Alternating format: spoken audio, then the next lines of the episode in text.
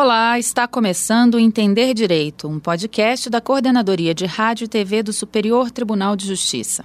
Eu sou Talita Dias e hoje recebo dois convidados para falar de um tema que infelizmente está cada vez mais frequente nos noticiários de todo o país: a violência contra a mulher. Aqui comigo no estúdio, o mestre em Direito e promotor de Justiça do Núcleo de Gênero Pró Mulher do Ministério Público do Distrito Federal e Territórios, Amon Albernaz Pires. Muito agradecido pelo convite, né? É uma honra estar aqui, né? Para a gente debater esse tema da maior relevância, né? Com certeza.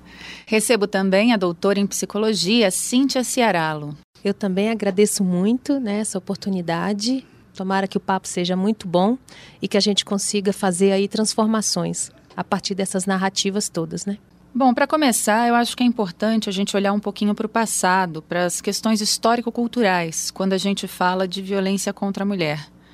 A questão de gênero está muito associada a uma tradição patriarcal, que traz a mulher em posição submissa e subalterna, primeiro ao pai, depois ao marido.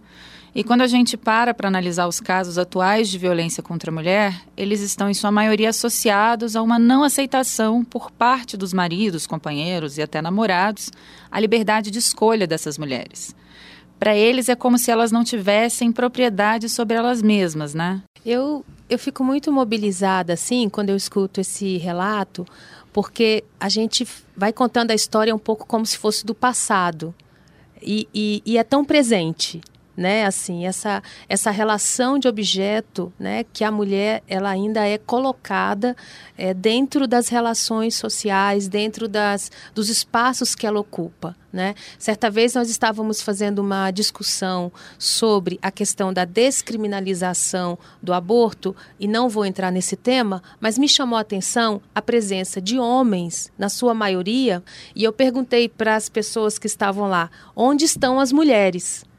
Porque elas que deveriam estar aqui falando, porque historicamente é isso. A mulher, ela tem o corpo dela e a existência dela historicamente vinculada a um outro que não é ela mesma. O corpo dela é do Estado, é da igreja, é da ciência, é da família, é dos costumes, é da tradição, só não é dela mesma.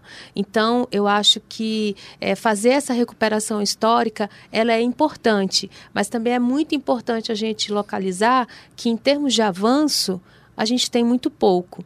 E talvez essa o que hoje, o que hoje a gente pode ver como visibilidade é, que aparece né, nos dados estatísticos, agora tipificados né, criminalmente, penalmente, o que a gente olha hoje, na verdade, é resultado talvez também de uma visibilidade de um lugar de resistência. Pode ser que sim, ou pode ser um aumento mesmo é, de uma, enfim, de uma violência contra a mulher. É, essa era até uma questão que eu, entrar, que eu ia entrar, e aí é interessante até doutora Mon pode até trazer um pouco mais dessas informações para a gente, que é realmente se hoje a gente vê mais porque acontece mais, uhum. ou se simplesmente hoje existe um espaço maior para que esse tema seja discutido e debatido. É, em primeiro lugar, eu compartilho aqui é, plenamente com, com as colocações da Cíntia, né? É, sobre a necessidade de, de, mobilização cada vez maior, né, por parte, sobretudo, das mulheres e da sociedade em geral, em torno desse tema em torno do tema da igualdade de gênero. Né? Por definição, a própria violência contra as mulheres, né, pela Convenção de Belém do Pará, que foi ratificada em 1996 pelo Brasil, por definição, a violência contra a mulher é uma manifestação das relações historicamente desiguais de poder entre homens e mulheres. Não é? Ela é resultado da, da desigualdade de gênero. Países com índice de igualdade de gênero uh, melhores, eles têm me menores índices de violência. Né? E fazendo essa recuperação histórica, quando nós vamos né, para o Brasil colônia, é, ordenações filipinas, havia hipóteses em que né, o marido poderia até mesmo matar, né, é, sem que nada acontecesse. Né? No caso, por exemplo, de uma desconfiança de traição, é, adultério, etc. Né? É, e ali, desde aquela época, já surgiu a figura, esse controle do corpo a que se referiu a Cíntia, da mulher honesta né, e da mulher desonesta. E a passos muito, muito lentos isso é, foi evoluindo na legislação, em termos de reconhecimento formal de direitos né, uh, e de dignidade às mulheres. Por exemplo, em 1962, houve aprovação do Estatuto da Mulher Casada. Só que o Estatuto da Mulher Casada continuava mantendo a mulher numa condição de subordinada, né, numa posição secundária, a ponto de precisar de autorização para sair, para viajar, para trabalhar, e ela se tornava, do ponto de vista de capacidade civil, uma criança ou uma pessoa com deficiência né, mental, né, quer dizer, uma pessoa incapaz. Passava a ser realmente apêndice. É a, a própria objetificação da mulher pela própria lei né? Que a mulher passava a ser uma coisa do marido. E depois, só em 77, tivemos a lei do divórcio, né? Finalmente passou, passou a ser possível o divórcio. E, e só muito recentemente, em razão de, da mobilização das mulheres, do movimento feminista, né? da, da organização de consórcios de ONGs feministas no Brasil, foi elaborado o primeiro projeto da Lei Maria da Penha e né, que foi catalisada essa aprovação por uma pressão internacional, em razão do caso Maria da Penha, que por quase duas décadas tramitou sem que houvesse uma resolução. A Comissão Interamericana de Direitos Humanos falou: olha, o Brasil está faltando com o dever de, de diligência, de zelo e de eficiência na persecução penal no caso Maria da Penha. Né? E condenou o Brasil né, a, que, a que tomasse providências né, em nível internacional. E isso também ajudou nesse no movimento de mulheres aqui no Brasil, no movimento feminista, é, para que a Lei Maria da Penha fosse finalmente aprovada. Se a gente for parar para pensar, foi só na Constituição de 88 que as mulheres foram igualadas Sim, aos homens exato. nos direitos. Então Exatamente. é de fato muito uhum. recente, né? Quando a gente fala sobre direitos das mulheres, a gente está falando de de uma coisa que é muito recente. É. E a próprio Satali está acrescentando que até dentro, quando a gente pensa no próprio movimento de mulheres, né, às vezes os homens acham, ou as pessoas no imaginário, imaginário acreditam que feminismo é o oposto de machismo, né? E são coisas muito distintas. Quando a gente fala de feminismos, a gente está falando desse movimento que, que acompanha a história e que teve também os seus marcos. Então, hoje, quando a gente fala do movimento, dos movimentos, né, relacionados aos feminismos, a gente tem uma primeira onda que foi a luta. E aí, te ouvindo um pouquinho da Constituição, né, de 88, porque no primeiro momento as mulheres estavam em busca de é, queremos direitos iguais. No segundo momento, quando a, a, maturidade política né, vai tendo uma outra dimensão, a conjuntura vai dizendo que não, eu não quero ter direito igual ao outro. Porque se eu coloco o outro como referência, eu ainda estou colocando esse outro num lugar de autoridade, num lugar diferenciado. Então, eu, na verdade, eu quero o meu direito porque eu sou mulher. E um terceiro momento, que é aí que eu queria destacar, hoje se fala até num quarto momento, que eu ainda não sei exatamente como formular, mas a gente fala de um terceiro momento onde a gente vai pensar na questão das micropolíticas. Né? É muito importante a gente também fazer marcadores com relação à identidade étnico-racial, porque, em geral, quando aparece na TV a mulher sofrendo, em geral, é uma mulher branca. A mulher negra, ela fica naturalizada no sofrimento. Então, assim, é, é, muito importante que quando a gente pense nos marcos históricos, pense nos marcos legais, a gente também tem que apontar que há uma diferença entre as mulheres. E, de fato, as mulheres mais vulneráveis no nosso país, que é esse contexto que nós estamos aqui apontando, são as mulheres não brancas. É um duplo retrocesso, né, quando a gente olha por esse lado. Vê que não só o gênero, mas também a cor da pele ainda hoje são indicadores quando a gente para para analisar crimes tão brutais como os que a gente vê nos casos de feminicídio. Inclusive, uma coisa que me chama muita atenção é ouvir ainda hoje pessoas que nomeiam esse tipo de crime como passional. Nós estamos tratando de um fenômeno velho, só que com nomes novos, porque isso faz parte da luta feminista, da luta das mulheres por reconhecimento, né, de serem consideradas com igual respeito e consideração, né? E não eram, como você falou, a igualdade formal passou a existir a partir da Constituição de 88 no Brasil, mas a material, quer dizer, a real ainda está distante, né, por inúmeros índices que comprovam isso.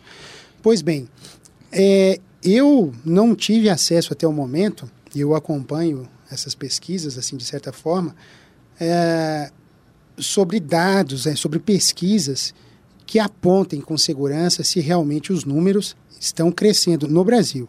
Eu já né, ouvir falar de dados de que a violência contra a mulher está crescendo, inclusive na Europa. Outro dia estava conversando com a professora italiana e a violência está crescendo realmente. Os dados é, são comprovados. Aqui no Brasil, veja, por exemplo, feminicídios consumados e tentados, eles sempre existiram no Brasil.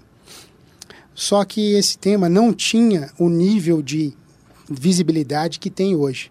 E que esse, inclusive, foi um dos objetivos da tipificação legal, da tipificação penal do feminicídio. É uma nomeação feminista, né, sobretudo que emergiu da própria América Latina, né, com, com a professora Marcela Lagarde, antropóloga, deputada federal no México, e isso se difundiu de tal forma que desde 2007, assim, nós temos quase que duas dezenas de países hoje na América Latina com a figura do feminicídio né, em razão dos, dos índices alarmantes de violência. Então, esse fenômeno, um dos objetivos dessa edificação era que esse fenômeno passasse a ser conhecido e fosse compreendido adequadamente, para que, por exemplo, não fossem compreendidos de forma reducionista como crimes de paixão, crimes de amor. Não são.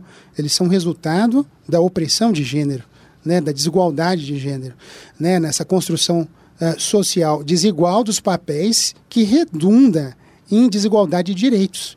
Não é? Uh, a professora Rita Segato uh, diz que o patriarcado, nas suas mais variadas manifestações, né, ela, ela disse que, que mais ou menos há um, um, há um senso comum né, teórico em torno de duas regras básicas, que é a possessão e o controle do corpo feminino, como a professora falou a respeito do corpo, não é? e a superioridade masculina. Né? Então, é, nós temos várias situações corriqueiras nos nossos casos do dia a dia, que são assim banais, mas que expressam bem esse conceito de desigualdade. Por quê? Porque o sujeito, por exemplo, o cidadão chega na casa, um homem chega em casa, um vaso de flor está num local que ele não gosta e aquilo já é motivo, já é um conflito, não é? Em que a vontade dele, ele como parte superior naquele espaço, não prevalece, aquilo gera um conflito que pode resultar num empurrão, num tapa, em xingamentos e, né, em, em, várias formas de violência, né, todas definidas na Lei Maria da Penha. Então, é preciso a gente persistir, né? A gente precisa persistir né, nessa luta, não é, de combate à violência contra a mulher. É, sobretudo, a professora vai falar disso sobre políticas públicas preventivas, que isso é central, não é? E assim, e aí nós teremos pesquisas e dados para se saber agora com essas nomeações legais novas, né, com a Lei Maria da Penha, que só tem 13 anos, com a Lei do Feminicídio, que é de 2015, nós teremos como na linha do tempo ver se está havendo uma, um aumento dos números ou se esses números se tornaram visíveis e a violência continua mais ou menos estanque. Então, como eu, na verdade, é, vivo aqui, né, no Distrito Federal, a gente tem é, acompanhado um pouco as estatísticas aí de 2018, 2019, eu também é, estou compondo um, um, movimento de coletivos de mulheres que tem tocado aqui no Distrito Federal a assembleias populares de mulheres nos territórios. Né?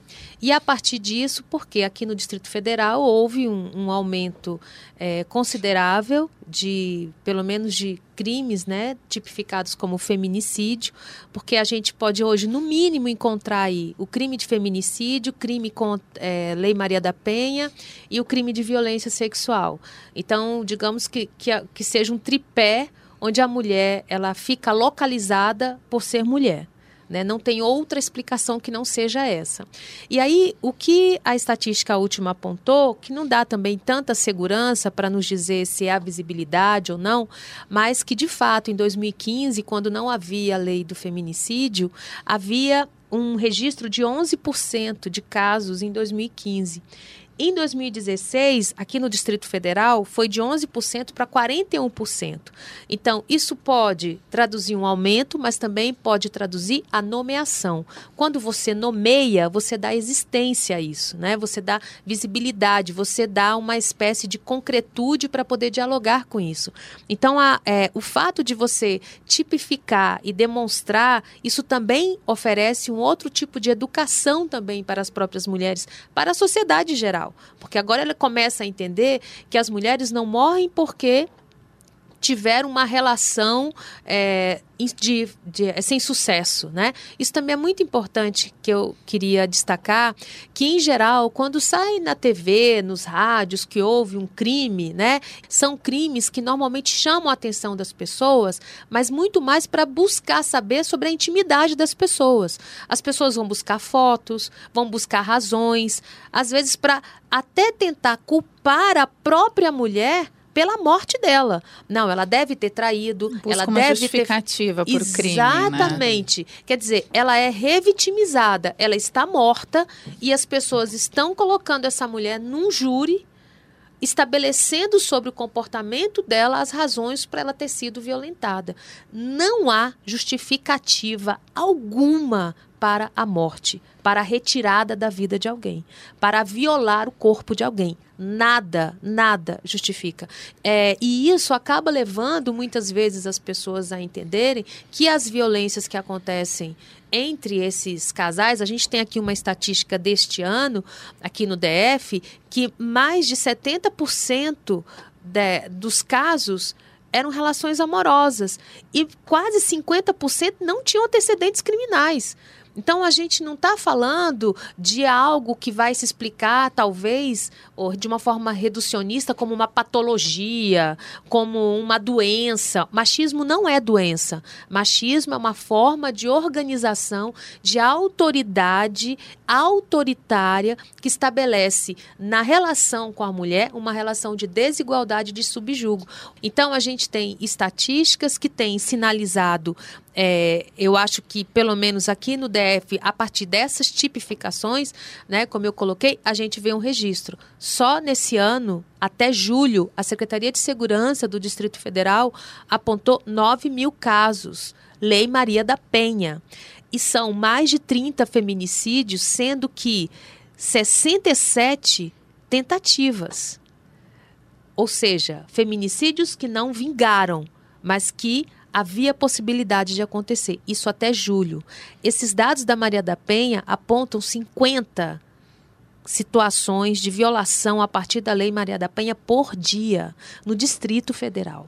Então, é, a gente não está falando de um problema pessoal de um casal, a gente está falando de uma questão que demanda política pública, porque é só ser mulher que você já está como um risco possível nessas estatísticas. Inclusive, é, você falou da questão da demanda de políticas públicas, né? O artigo 8 da. Lei Maria da Penha diz que devem ser uhum. criadas né, políticas públicas de combate à violência contra a mulher. Exatamente. É, o, esse artigo 8 inclusive, ele já prevê isso que a Cíntia falou, sobre a necessidade de abordagens, inclusive em todos os currículos escolares, né?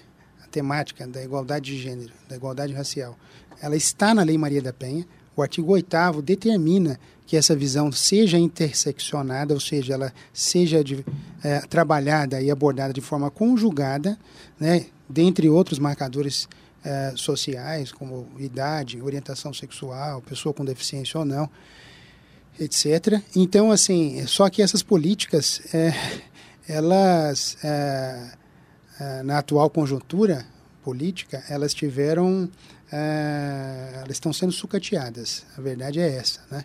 Há um desmonte dessas políticas. A Secretaria de Políticas para as Mulheres em nível federal, ela acabou, acabou, pode-se dizer assim, não é? E isso, a, a médio prazo, será possível fazer uma correlação disso entre aumento de índices de violência, não é? E a ausência dessas políticas porque o trabalho central no que estamos a discutir aqui é na frente preventiva. E a frente preventiva ela tem vários níveis, vários eixos. Né? O eixo é, primário, que é esse eixo voltado para a população em geral, e que é, cujo elemento é, mais importante é a educação. É falar de gênero nas escolas, não é? é, é e isso é, a palavra, o termo foi demonizado, foi distorcido. Nós temos um acúmulo de mais de 40 anos, né? o termo é de meados da década de 70, e nós temos um acúmulo de, sei lá, 50 anos de pesquisas de gênero. Né? As bases estão aí com ah, não sei quantos mil artigos né? e pesquisas sobre isso. e é uma categoria de análise fundamental para se compreender a desigualdade entre homens e mulheres. É uma categoria que se tornou categoria jurídica, ela está na Lei Maria da Penha, aparece cinco vezes na Lei Maria da Penha. Então é preciso conhecê-la, é preciso entendê-la, que é uma categoria para se compreender desigualdades que não são explicadas pela condição tão só biológica de homens e mulheres, mas por um processo é, histórico, né, de construção social, cultural, demarcado politicamente, não é? é? E a nossa herança colonial, o legado é muito forte, né? Quando nós vemos com esse com esse índice que, que a Cíntia trouxe, é, do quanto a violência afeta e atinge as mulheres negras, né? Porque no levantamento mapa da violência de 2015, né, que verificou um intervalo razoável, ele concluiu que houve, o, Jacob, coordenador da pesquisa, concluiu que houve um aumento de 54% né, do número de feminicídios que atingiram mulheres negras. Né? Então, assim, é muito preocupante. Doutora Amon, o senhor falou um pouco sobre a Lei Maria da Penha e sobre a lei do feminicídio. E eu queria que o senhor explicasse o que cada uma representa, né? quais as lacunas que elas vieram preencher no combate à violência contra a mulher do ponto de vista legislativo. A tipificação do feminicídio ela veio justamente para o sistema de justiça e para o sistema de segurança pública. Era esse o propósito das feministas que idealizaram essa nomeação era para justamente desconstruir isso. Isso não é algo episódico, isolado, fruto daquele homem problemático. Uhum. Não é. Isso. Não é. E isso é fruto da desigualdade de gênero. E os números e números, é, números comprovam isso, né, da desigualdade entre homens e mulheres em diversos planos. Né? Então, a legislação do feminicídio, a forma como que o feminicídio veio para as leis, ela varia muito na, na América Latina inteira. Né? Então, por exemplo, no México é de uma forma, na Argentina é de outra, né? no Peru é de outra, na Costa Rica é de outra, na Guatemala é de outra e no Brasil é de outra. Só que em todas elas a essência é uma só: é a morte da mulher pelo fato de ser mulher. Só que varia a forma, a técnica legal, a forma da tipificação legal. No Brasil, como que o feminicídio foi para o Código Penal? Tem lá homicídio, artigo 121, e depois mais embaixo, inciso 7 tem quando a morte da mulher se dá por razões da condição do sexo feminino, né, temos um feminicídio. E quais são as duas hipóteses? Entende-se que há razões da condição do sexo feminino, a própria lei o diz, né, explica, quando, primeiro, quando há violência doméstica familiar contra a mulher nos termos da Lei Maria da Penha. Não é? Porque essa definição, violência doméstica familiar contra a mulher, está é, tá na, na Lei Maria da Penha. Segundo, quando há menosprezo uh, ou discriminação à condição da mulher. Então, nós temos feito uma classificação mais ou menos assim. Temos os feminicídios, que são a maioria dos casos, é, que são os feminicídios é, íntimos, relacionados à Lei Maria da Penha, e temos os os feminicídios praticados no espaço público entre desconhecidos, que são uh, os, os, feminicídios não íntimos. Por exemplo, aqui em Brasília nós tivemos um caso de grande repercussão midiática, que é o caso do Marinésio. O Marinésio ele foi é, processado pelo Ministério Público, né, porque ele abordou né, uma advogada às sete e meia da manhã na parada aqui em Planaltina do DF, não é? E depois ia, tentou atacá-la sexualmente e a matou. Não é? é? isso é um exemplo típico de feminicídio não íntimo, ou seja, por menosprezo à condição da mulher. Por quê? Porque nós temos que comparar o seguinte: é, qual um homem nessa circunstância, numa parada de ônibus, sete e meia da manhã, em dia útil, esperando uma, uma, um transporte público para ir trabalhar, ele geralmente é abordado e atacado sexualmente e morto? Não, não. Nós não temos dados que mostram isso. Agora, como a Cíntia falou, a mulher está em risco no espaço público e muito em risco no espaço público. A gente sempre diz, né? Porque o homem, quando sai no espaço público, ele tem medo de ser assaltado. A mulher tem medo de ser estuprada. Né? Mais medo de ser estuprada, além de ser assaltada. Então, essa é uma explicação de gênero e o Ministério Público processou esse cidadão é, por feminicídio. Então, o feminicídio seriam esses dois tipos. É importante lembrar que no caso do feminicídio íntimo, são os casos da Lei Maria da Penha. Então, quais são os casos da Lei Maria da Penha? Porque é importante destacar isso, porque a Convenção de Lei de Belém do Pará, ela trata da violência contra a mulher em todos os âmbitos, privado e público. não é? O fato é que são três os locais que a Lei Maria da Penha incide, né? No espaço doméstico, da família e da relação íntima de afeto. Então, quando uma mulher sofre uma violência física, sexual, psicológica, moral, não é? nesses espaços, já se presume que é, ela foi vítima de uma violência de gênero. Que, portanto, incide a Lei Maria da Penha. Porque, historicamente, estatisticamente, nesses três locais, a mulher, quando sofre alguma violência, é porque ela é mulher. Às vezes, quando a gente ouve falar do feminicídio, né, como esse extremo do crime, isso também acaba afastando a mulher é, dela não pensar que ela está em risco por ser mulher numa relação.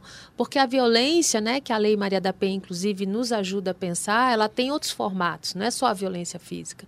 A gente tem a violência é, patrimonial, a gente tem a violência psicológica, né, a gente tem uma série de, é, de recursos é, e, de, e de formas de pensar a violência, porque violência, a natureza da palavra, é o que? É o uso da força. Então, se esse uso da força ele acontece de maneira que eu estou é, violando aquela mulher simplesmente porque ela é mulher, então é um ato de violência. Aí o que, que eu estava aqui pensando? O discurso hoje, extremamente conservador, né, de trazer é, essa questão de que é, a família, né, ela tem esse modelo é, organizado, estruturado, essa forma de pensar a família tem levado muitas mulheres à morte, inclusive, porque o até que a morte os separe, ele é de fato internalizado. É como se não houvesse possibilidade de reconstrução da vida que não seja com aquele homem que ela assumiu um laço matrimonial. Então, a violência, ela vai acontecendo mesmo que não se efetive na morte física. É muito comum, a gente tem desenvolvido atendimento a mulheres, né, é, não só em situação de violência, mas a mulheres de uma maneira geral. E é muito comum que as mulheres ela, elas acabam trazendo nos seus relatos, eu nesse lugar né, da psicologia, elas trazem muito três grandes temas na vida delas. Elas trazem o casamento, elas trazem os filhos e elas trazem a casa. Isso não é natural na mulher.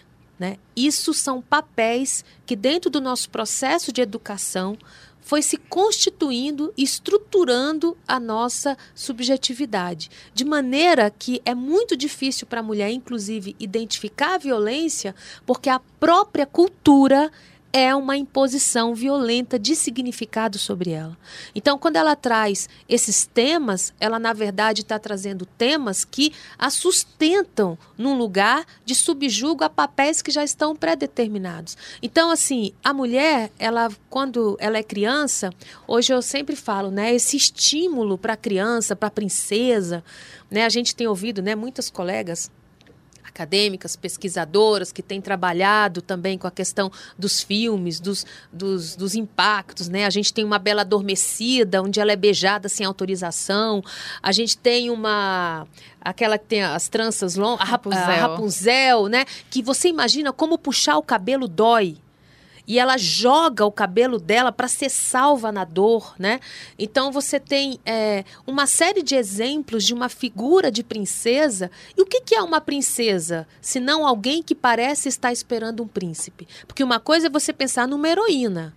Outra coisa é você pensar numa princesa. Uma princesa, há uma expectativa em torno dela que ela vai encontrar um momento onde esse príncipe vai chegar. Então, nós, mulheres, somos educadas e isso não é só uma questão cognitiva. Isso começa a fazer parte das nossas entranhas, da nossa forma de se perceber. Não é uma coisa que o discurso apenas racional dá conta de, é, de superar. Nós, mulheres, somos educadas para essa espera. E quando as mulheres não têm essa expectativa de espera, elas não são reconhecidas como mulheres. As mulheres não são ensinadas para usar o corpo para a luta, para para defesa, elas são estimuladas a usar o corpo para duas coisas: para seduzir o homem e para ter filhos. O corpo delas não pode ser utilizado para outra coisa que não seja isso. Porque senão ela também se vê sendo é, questionada com relação ao lugar de mulher. Então, quando a gente está aqui falando de violência contra a mulher, a gente não está falando de violência só essa que é tipificada penalmente, ou que a gente consegue visivelmente descrever, olhar e achar isso nunca vai acontecer comigo. Quando a gente está falando de violência contra a mulher, a gente está falando desses lugares. Pegando um pouco esse gancho dos tipos de violência, tem uma questão que eu queria abordar, que é a violência sexual doméstica. É, são inúmeros os casos de mulheres que são violentadas pelos próprios maridos, namorados e que muitas vezes não reconhecem aquele ato como estupro. Né? Inclusive relatos de mulheres que submetem a relações sexuais contra sua vontade porque acreditam que aquele é o papel dela né? Afinal, quem nunca ouviu que é a mulher que tem que segurar o homem em casa, que se ele não estiver satisfeito ele vai procurar outro, enfim, aquilo que a gente estava falando sobre a cultura patriarcal. Né? E essa é uma questão delicada, claro, assim como todas as outras formas de violência contra a mulher, mas que acaba fazendo que muitas vezes, até por constrangimento, ela não procure ajuda. E eu, e eu queria saber como funciona o atendimento a essas mulheres que decidem denunciar seus agressores, não apenas do ponto de vista legal, mas também psicológico. Sobre essas violências que são muito difíceis de serem percebidas, tanto por homens quanto pelas mulheres. Né? Então, daí retomo aquele ponto da educação voltada para a igualdade de gênero, como ela é essencial. Né? Eu diria até mais que isso, uma educação feminista mesmo, que entendendo o feminismo no sentido correto, né, Cíntia? Que é o, né, não como falam por aí, no sentido de que é, é um, uma forma de pensamento que busca igualdade de direitos, é isso, basicamente, né, no geral. Claro que como a, a, as mulheres são diversas, né, é um movimento heterogêneo, cada grupo de mulheres vai ter uma estratégia diferente para alcançar essa, esse objetivo, que é igual, que é a igualdade de direitos. Pois, pois bem, para quê? Para que violências essas mais invisíveis, como por exemplo essa que você mencionou, de estar num relacionamento e ter que se sujeitar a relações sexuais sem ter vontade, né? De forma forçada. Ou, às vezes, a tipos de relações sexuais que também essa mulher não está de acordo, não é desejo dela, não é? Eu já ouvi muitas mulheres e algumas até me disseram, olha, sabe o que, que eu faço? Eu, tipo, eu concordo para aquilo acabar logo, para aquilo terminar e a gente não, não ter problema. Mas só que aquilo não era então, a, a, autonomia de vontade da mulher foi desrespeitada, a autonomia, a autodeterminação que ela deveria ter sobre si a capacidade de decidir sobre si sozinho e sobre o seu corpo é eliminada dessa forma. Mas por quê? Por causa dessa construção social desigual dos papéis de gênero, não é? E dos estereótipos de gênero que a menina, né, a mulher, ela veio para quê ao mundo? Para agradar, para servir. Então, ela tem que ter uma posição passiva. O homem tem que ter uma posição ativa inclusive sexualmente falando. A mulher tem que ser sexualmente passiva, um homem sexualmente ativo, ele tem que ser garanhão, tem que ser viril, tem que ser forte, tem que ser predador. Então, tem violências, microviolências, e são o conjunto dessas microviolências ao longo de anos que até mesmo a professora a Cíntia vai poder falar melhor sobre isso, que provocam até um adoecimento mental dessas mulheres, né, que passam a desenvolver transtorno de ansiedade, transtorno do estresse pós-traumático, insônia, falta de rendimento no trabalho, depressão, autoestima muito baixa. Os atos de violência eles vão ficando tão intensos ao longo do tempo, porque o ciclo, quando presente, e ele é usual, ele é recorrente, o ciclo da violência de gênero, né? Quando presente, ele, quando ele vai se repetindo, vai se intensificando, né? E o homem cada vez mais agredindo, a ponto de nós termos é, mulheres, né, nos nossos casos, sem dente, mulheres que tiveram o rosto queimado, que tiveram o cabelo cortado, porque atitudes misóginas mesmo, de retirar a feminilidade dessa mulher, retirar o que ela tem de beleza e, o que, e a expressão de gênero feminina dela, né, para dizer, olha, se você não for minha, não é de mais ninguém, mais ou menos isso. Você é minha propriedade. Né, objetificação, desumanização completa da mulher. E isso a gente vê em vários casos. Só que nós precisamos de mais campanhas de educação de gênero para que as mulheres percebam isso, elas consigam identificar isso, senão isso fica uh, passa de forma imperceptível, porque elas naturalizam esse lugar delas e elas viram e falam, né, como eu já ouvi de muitas, isso é coisa de homem, homem é assim mesmo. Então, assim, o que, que é necessário? Que a gente divulgue cada vez mais, que a gente fale cada vez mais, como, como estamos falando aqui nesse momento sobre isso, que nós conversemos isso com, com as nossas filhas, primas, avós, mães, tias, enfim, que a gente envolva o máximo possível de meninas e mulheres é, para falar sobre esse tema, para essas mulheres se fortalecerem. Agora, institucionalmente, como você perguntou, qual que é o fluxo, qual que é o caminho, qual que é o percurso?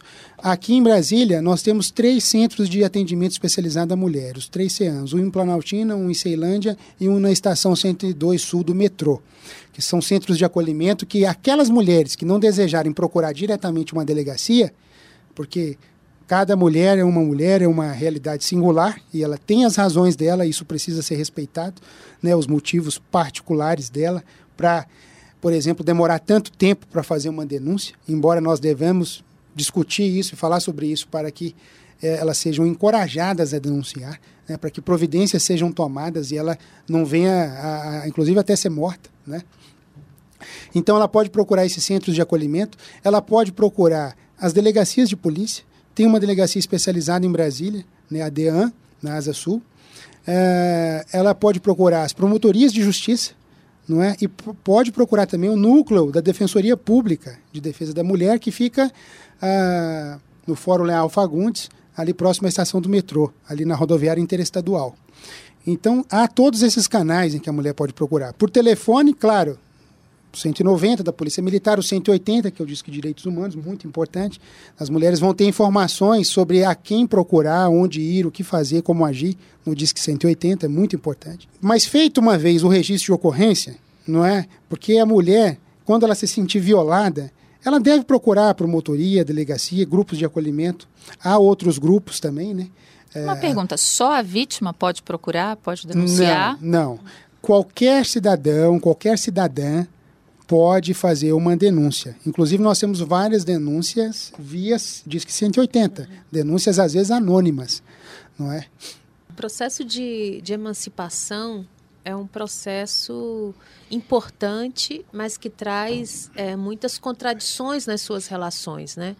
Porque você vê uma mulher, quando a gente se nomeia de algo, isso, em alguma medida, acaba nos fazendo pensar que nós somos apenas aquilo.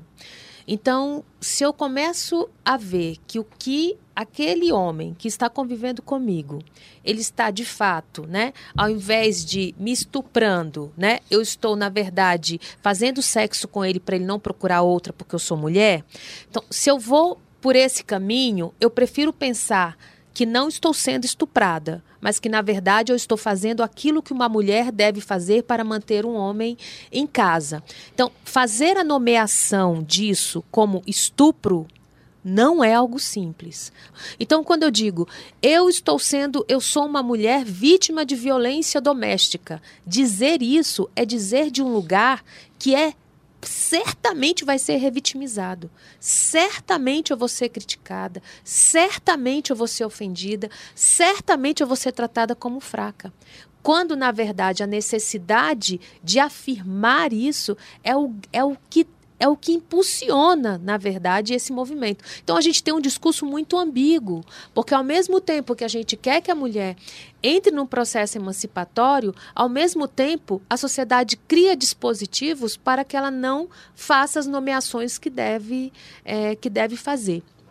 E eu estava aqui é, pensando, estava lembrando essa questão de ser emancipada e mostrar coragem, é, como, como que é esse lugar. A gente tem casos aqui, aqui nesse ano que a mulher morreu com a medida protetiva no bolso. Então isso faz também pensar, as mulheres pensam, tá vendo? Por que, que eu vou é, denunciar se o Estado não está dando conta de, de me proteger? Como que isso acontece? Sim, o Estado nunca vai dar conta de proteger todos nós. Nós temos que encontrar estratégias. Por isso que é importante que a gente tenha um sistema de justiça, é importante que a gente tenha um sistema de segurança pública, mas é muito importante que a gente tenha incidência comunitária. É muito importante que a gente faça trabalho nas escolas. É muito importante que as pessoas se sintam sujeitos dos seus processos de educação. Então, não é só isso. A gente precisa do Estado porque o Estado ele vai nos dar suporte, até porque é, é, é, tão importante a figura do Estado nesse processo de proteção, embora ele esteja hoje com muitas lacunas, mas ele é importante, inclusive, para a gente pensar que é isso, briga de marido e mulher é para meter a colher sim, porque briga de marido e mulher não é daquele marido e daquela mulher, tem a ver com você. Por que tem a ver com você? Porque os índices apontam que é um problema de política pública. Então, quando eu faço uma denúncia, eu não estou adentrando na intimidade de um casal. Eu estou, na verdade, denunciando que mais uma mulher está sendo ameaçada por ser mulher. Eu estou falando de mim mesma. Eu estou falando do risco que eu estou tendo, que a minha filha está tendo, que a minha mãe pode ter, que a minha vizinha está tendo. Infelizmente, eu não estou falando de um caso é, isolado. Então, é muito importante que, que a mulher também, é, que ela compreenda que o que ela está vivendo, ela não pode se sentir culpada pelo que ela está vivendo. Ela precisa se sentir fortalecida, é verdade, mas esse fortalecimento não vai ser puxando pelo próprio cabelo. A crença de que nós saímos do buraco puxando por nós mesmas é uma crença falaciosa.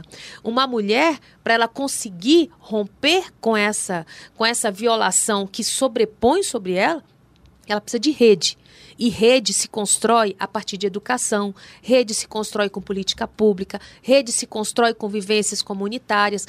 Muitas mulheres, elas encontram a partir dos seus, das suas realidades, das suas vivências, estratégias de sobrevivência. Muitas vezes, algumas mulheres, a gente pensa que a violência doméstica acaba se o casal acabar. Às vezes, a gente tem, obviamente, ainda correndo riscos, casais que permanecem, mas que em alguma medida conseguiram, não sei como, mas com esse processo de política pública, retomar. Mas isso não é simples, não é fácil. A primeira medida que tem que ser feita é de proteção da mulher, a proteção da casa.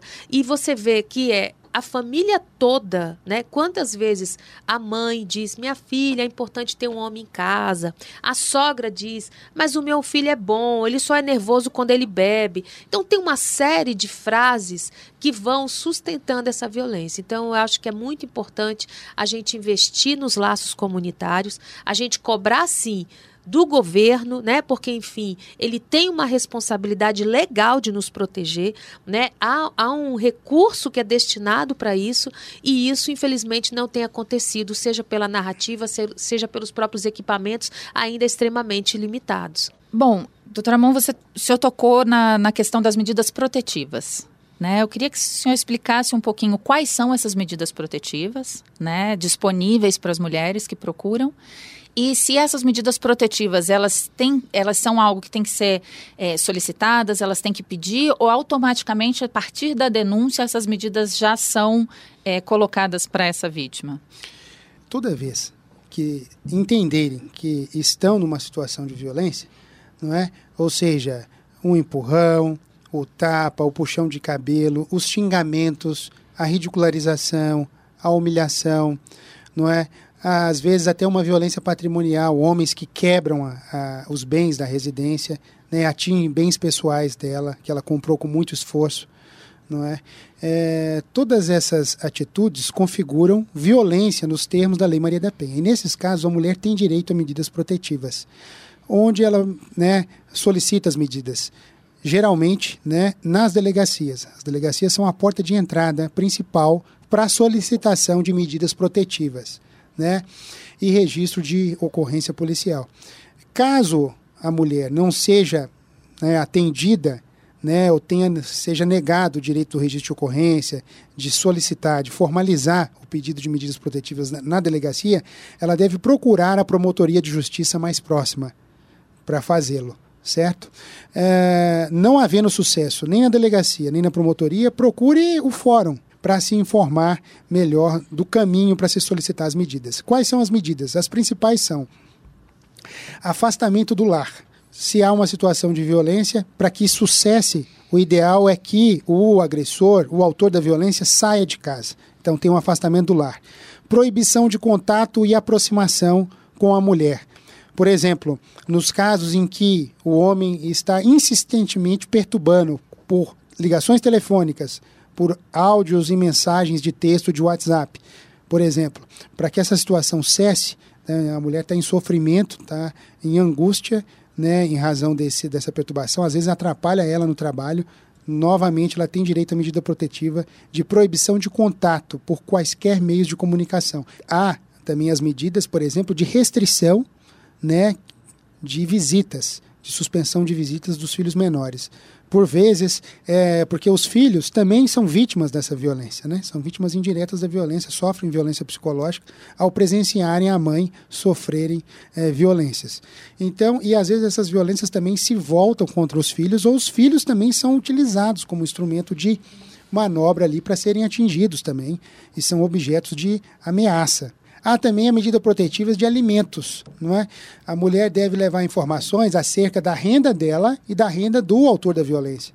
Porque muitas mulheres não denunciam as violências por uma situação de dependência econômica não só de dependência afetiva ou emocional, mas de dependência econômica desse homem que, né, que ela depende do dinheiro, às vezes nem para sustento dela, às vezes uma mulher que tem capacidade de trabalho e trabalha, mas por causa dos filhos. Então há uma medida protetiva também, porque a função da medida protetiva de alimentos é fazer com que essa mulher não se torne refém dessa situação de violência, que ela se liberte, ela rompa o ciclo de violência não é?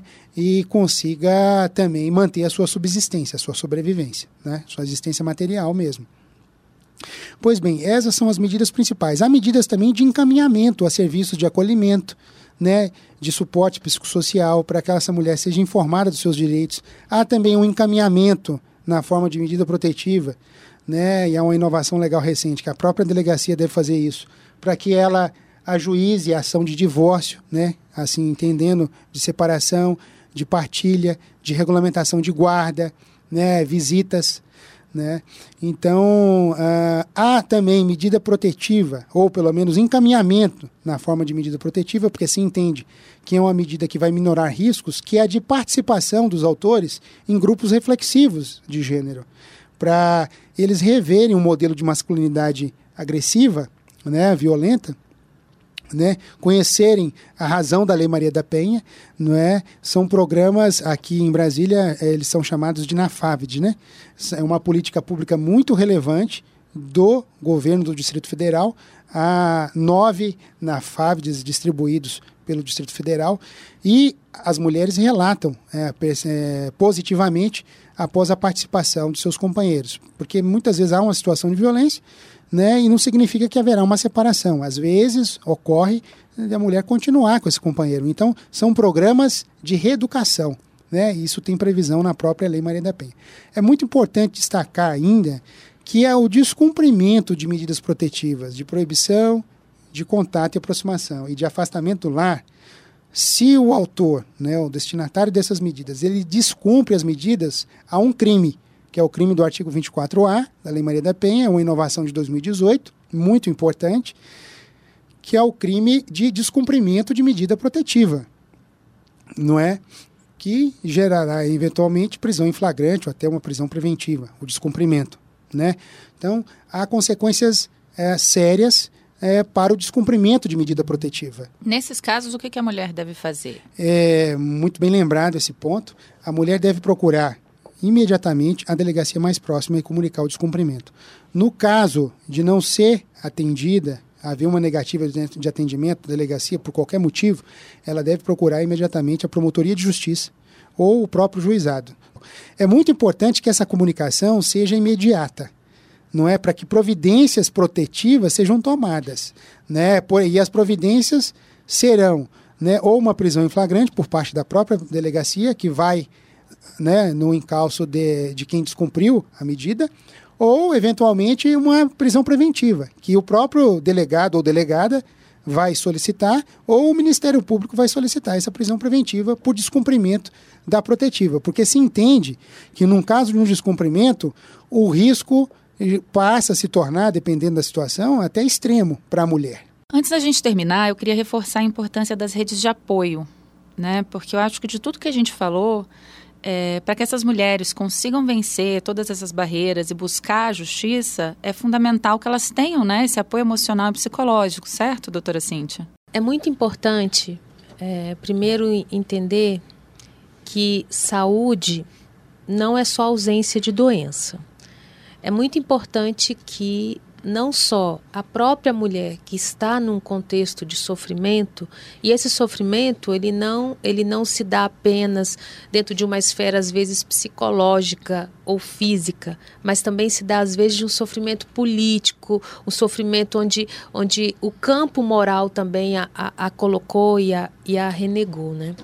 Então é muito importante que que a mulher ela consiga ao identificar esse momento de sofrimento ela consiga inicialmente procurar a sua rede, mas também é muito importante que ela consiga mapear essa rede, porque assim a gente tem os equipamentos, né? Como já foi colocado aqui, a gente tem as delegacias, é, a gente tem os próprios centros de referência de atendimento às mulheres, a gente tem os centros de referência de assistência social, que são os CRAS e os CREAS, né? Que é especializado, a gente tem as faculdades que são, são muito parceiras, as faculdades particulares, a universidade pública, ela, elas oferecem serviços, porque eles oferecem serviços de clínica escola, então são espaços gratuitos, geralmente com uma oferta de serviço bem especializada, porque é um campo né, de pesquisa, de, de conhecimento e de atualização dos conhecimentos.